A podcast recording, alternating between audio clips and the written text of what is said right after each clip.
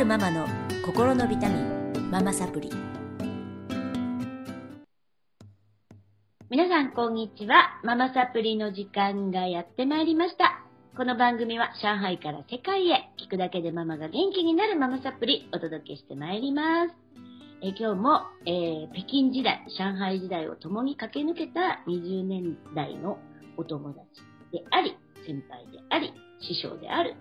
純ちゃんにお越しいただきまして、子育てのこと聞いてまいります。よろしくお願いします。よろしくお願いします。前回でね、なんか、偉い私たち偉そうに、子育ては自立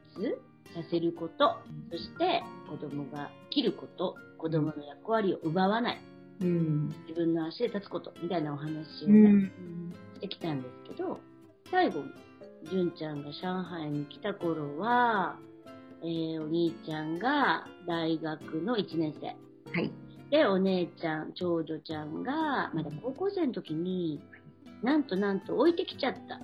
ね、彼ら2人だけでマンション住まわせて、置いてきて、で、純ちゃんは純ちゃんと、まだその当時、まだちっちゃかったよね。ああ、そう、まだ小学2年生だったからね。と、うん、えー、やっぱりパパさんのためにね、うん、パパで離れてちゃいけないっていうこうん、来たん。ですけど、うん、どうでした？それが、長女はとっても反抗期がきつい子で、小学校4年生から始まり、本当に高校生、高校2年生ぐらいまで、まあ、ととにかくすごい反抗期で、もう手に負えない感じで、で、そんな娘を置いて上海に行くっていうことに対しても周りからはすごい非難合々で、荒れてる子供を置いて出かけて、どうにかなっちゃうんじゃないかとか、事件でも起こしたら大変だとか、なんかすごいこういろんな非難をされながらも、私は大丈夫ですって言って、私はその子を信じるって言って、それでまあ本人ともいろいろ会話をして、ついてきてもいいよっていう話を長女にもしたら、自分の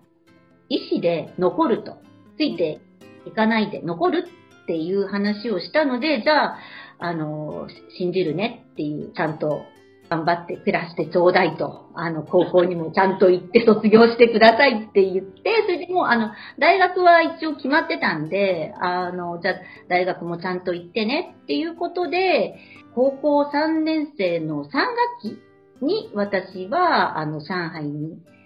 行ったんですけれども、そしたらその年の3月に、東日本大震災があったんですよ。まさかそんな大きい地震が、ねその自分があの、子供を置いていった年にあるなんて、夢にも思わなくて、地震があった時に、上海に電話をかけてきて、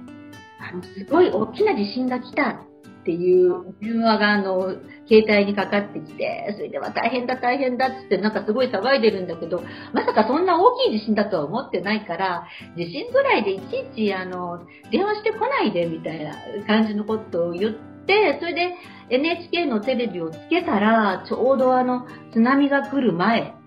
の状況とかが映ってて、それでとにかく娘には、なんかまあ大きい地震だったみたいだけど、あの、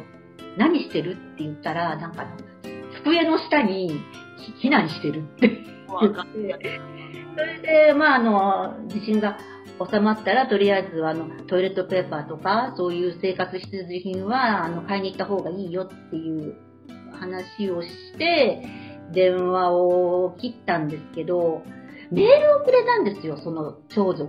が。一人暮らしを始めたことによってのなんかあの、私へのそのメールみたいのをすごい長文でくれて、それになんか自分はこれまであの、ママに甘えて反抗ばっかりしてたけど、一人になって、すごい感謝をしてるみたいな。あの、いや本当にもう泣けちゃって、なんかあの、メールを読むのが大変だったんだけど、え、あの反抗ばっかり出た子がの文章かっていうぐらい、こんなこともしてくれて、あんなこともしてくれて、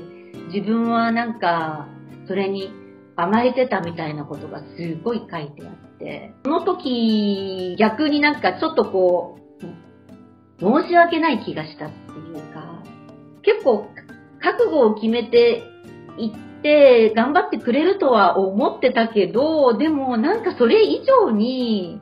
こう、成長したなっていうか、感動しました、その時は。私の想像を超えて、あの、長男のことの、ね、面倒を見たりとか、家の中の掃除だとか、そういうのももう、それまででは考えられないぐらいいろいろやってくれて、うん、あ、だから子供ってやっぱりその、まあちょっと先週話した役割の話じゃないけど、必要になると、こう、持ってた才能を全部開花して、うん、頑張ってくれるんだなっていうか、なんかちょっと。みんなできるんだよ。そう。与えてないのに、やってなかったっていうだけなんだってすごい思って。ちょっとかん、あの時は本当に感動して、結局、もう私は高校の卒業式も出てないし、入学式も行ってないし、実は成人式にも帰ってあげてなくて、だから全部彼女は一人でやってるんですよ、それを。だから、うん、すごい頼もしいなと思って、今ではね、まあ、立派なお母さんになった。立派なお母さんになったけど、もしかしたら、とそういう経験をしてなければ、結婚してなかったかもしれないってたまに思ったりします。うん、私とずっと一緒に暮らしてたら。私が何でもほら。まあ私もね、高校から全員出ちゃったんですけど、うん、私ね、一緒に暮らしてたらダメだったと思う。そう。やっちゃうもん。そう。だってそんなね、一緒に暮らしててしないなんていうのはないから。やっちゃうし、やっちゃうし、あの、本当に、その、なんていうのかな、今のお母さんの一番難しいのは、あの、お家でその子の役割を作ってあげることしいことなんだよね。できないんで。というか、一緒に住んでてっていうのは、やっぱり子供にも、うん、甘えが出ちゃうし、こっちはなんかこう、気になっちゃうから、面倒見ちゃうわけじゃない。どんなに大変でも。でもね、よかったね。うん、いや、ちょっと私、本当にあの、いや、だ長女には手がかかったから、その分のその、聞いてたけど、掃除機で、なんかすごい勢いで叩いてくるから、もう純ちゃんその、3番目が、3番目ができた時に、なんかすごい一番小学校6年生とか中1だったけど、とにかく反抗期が一番ピークの絶頂期で、大変、まあ北京から帰ってきたばっかりっていうのもあったけど、なんかちょっと、毎日ね、もうあの、喧嘩口調でしか会話をしたことがない。喧嘩なの。だから別に、私は喧嘩したくないんだけど、向こうが、すごいこう、イチャモンつけてくるっていうか。覚えてるよ、もう。もう、すごい、それで、あの、全然、私は、あの、自分の部屋に入ってくれて構わないのに、なんか、私のそばにずっ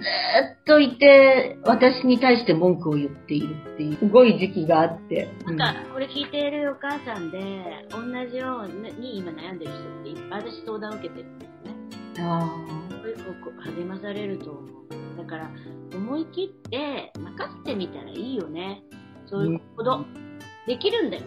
できるのに、なんかエネルギーを持て余してたり、なんか自分が自分でなんか、あの、わ、わからないっていうか、何の役にも立ててないとか、なんか自分が歯が良くて、そうそうそう、うん。やらしてみたらいいんじゃないのですかって思いますね。思います。一番できないと思ってる子が一番できたりするから、一番三男が一番、あの子大丈夫かなって思ってたけど、うん、一番ちゃんとしてるよ。そう。好きだから、え一番できると思ってたから、あの、今日から定期テストなんだけどさ、朝今日から定期テストねって送ったら、あの、やば寝坊した試験終わったって来たのね。もう、あいつほんと、次男一番あかんやん。三男にも同じの送ってて、三男は分かってる、ありがとうって来て、ちゃんと言ってるわけ。うん。次男とか思うけど。まあ、それもそれで勉強だから、今から行きなさいって書いたら、ギリギリ間に合うけど、試験はもうダメだと。終わってる。え死んだ。だと。どうぞどうぞ、死んでください。みたいな。そうさあ、勉強じゃん。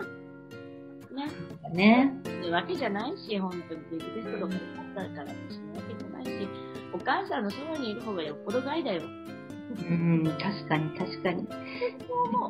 そう。あのー、反抗期の娘は本当に今一番優しいかな。いつも私のことを気遣ってくれて。ね。そういう時が来るんだよ。うん。ね、皆さんになんかメッセージを最後お願いします。いや、すごい反抗の娘を持った親として。いや、私、そのすごく反抗期の娘がその小6、小6、中1の時に、いろんな子育ての本を読んで、見たけど、何にも役に立たなくて、うちの子はそうじゃないっていうのを、いう感じがあって、それで、ちょっと先輩のお母さんに相談したら、反抗期は嵐みたいなものだから、一緒に寄り添って、じっと待つこと言って、言ってくれたことが、私はその時にずっと励ましの言葉というか、嵐なんだと思って、ただ、